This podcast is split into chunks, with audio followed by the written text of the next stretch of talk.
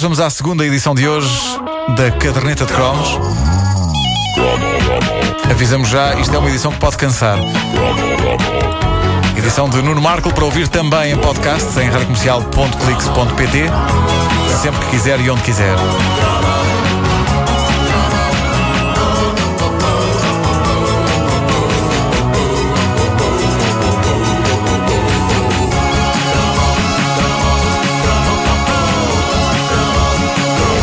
Ora, antes de mais, há que fazer uma referência da mais elementar justiça. Uh, Vénias, à nossa ouvinte Mónica Albuquerque, porque ela mantém uma coleção gigante de objetos da infância e juventude e tem colocado inúmeras eh, fotografias deles na página oficial da Caderneta de Cromos no Facebook.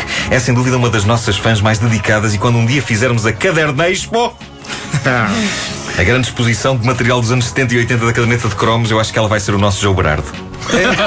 Vai ser a coleção Albuquerque. Coleção Albuquerque. Uh, e portanto isto era uma homenagem à Mónica, que já tardava e que aqui fica feita. Uh, passem pela página oficial da caderneta no Facebook para verem o espólio todo que a Mónica e outros ouvintes nossos estão a mostrar, porque vão encontrar lá coisas que tiveram, de certeza. Obrigado, já não vêm aí nesse tempo. Uh, ora, hoje voltamos ao Spectrum, o mítico computador da nossa juventude, em todo o seu esplendor dos seus 48K e da sua estonteante paleta de 7 cores 7 é. para falar de um milagre da tecnologia que mostrava de forma comovente, quer-me parecer, como havia entre os programadores de jogos do Spectrum uma ânsia fervorosa de criar experiências o mais realistas possível. Uma, eh, numa máquina que tinha 48K de memória. Por isso, meus caros, vamos recordar hoje Daily Thompson's Decathlon. Que maravilha!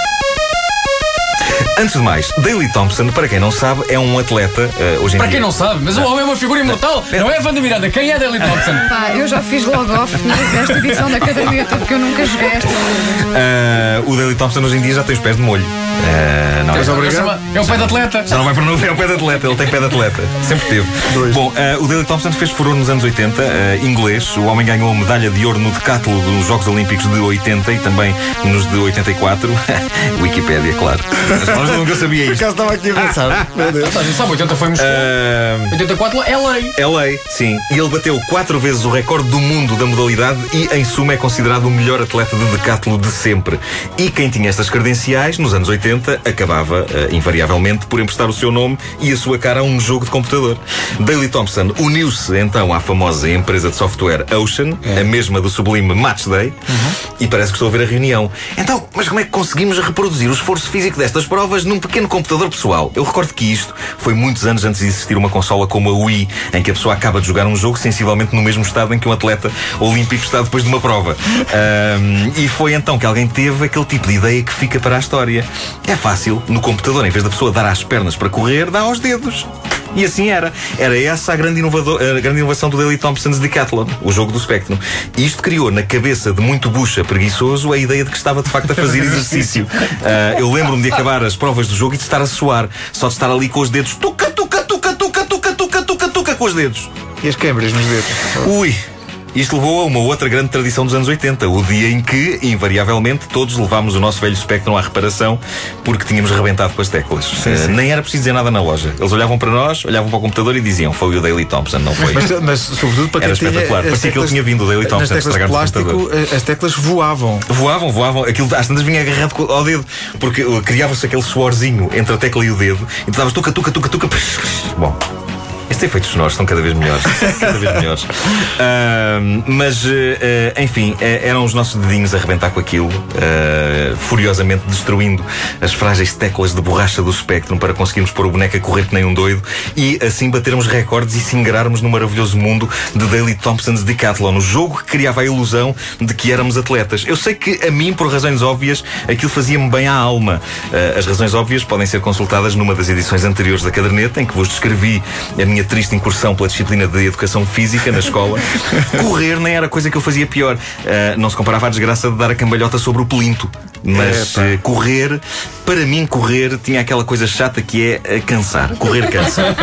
É uma coisa aborrecida, assim. Uh, por isso, a oportunidade que me Mas é eu gosto, desculpa, eu gosto da convicção que tu dizes. Correr cansa, como quem avisa as pessoas que estão sim, a ouvir. Sim, Pá, sim. Atenção, é pá, para as pessoas não se metam nisso. É para não se metam nisso. As pessoas que nunca experimentaram, estás a pisar o fio. Estás a já o fio. é? Bom, ah, portanto. As pessoas que nunca ah, experimentaram têm que ficar a saber que correr cansa. A oportunidade que me era dada Quando compras correr, um maço de correr, lá o aviso. Exato, Correr exato. cansa. O maço de correr tem um autocolante. Ah, e, e, portanto, a oportunidade que me era dada de correr e ganhar medalhas sem levantar o rabo do sofá, pá, meu Deus, era absolutamente divino, divino. Quem tinha 128k tinha vantagens. Não só a memória do computador era mais poderosa e isso fazia com que a música dos jogos fosse melhor, se bem que, ouvidas as coisas a esta distância, a diferença era basicamente que num 48k a música dos jogos era e num 128k era isto. Mas eh, havia uma outra vantagem decisiva nisto de jogar o Daily Thompson. É que as teclas eram francamente mais resistentes e em vez de irem à vida na primeira semana de jogo, o que acontecia no 48K, iam à vida para ir na terceira.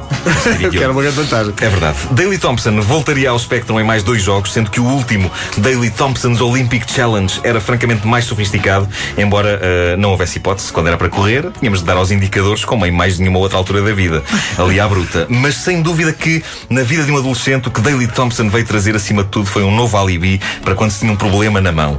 Antes disso era um bocado embaraçoso, não é? É, deste cabo da mão, coisa.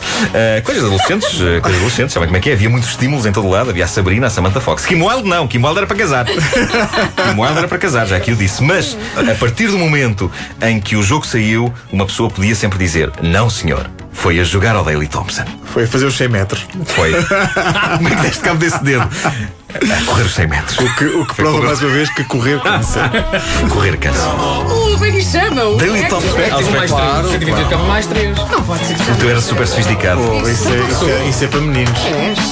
Mais três. Mais três. Teclas de baixo. Era aquele que tinhas plástico. Vinha quando cheguei a ti. Pois, mas, mas não entrava com. Não, chegaste logo. Era logo aqui. Isso foi até logo. Amanhã há mais cromo.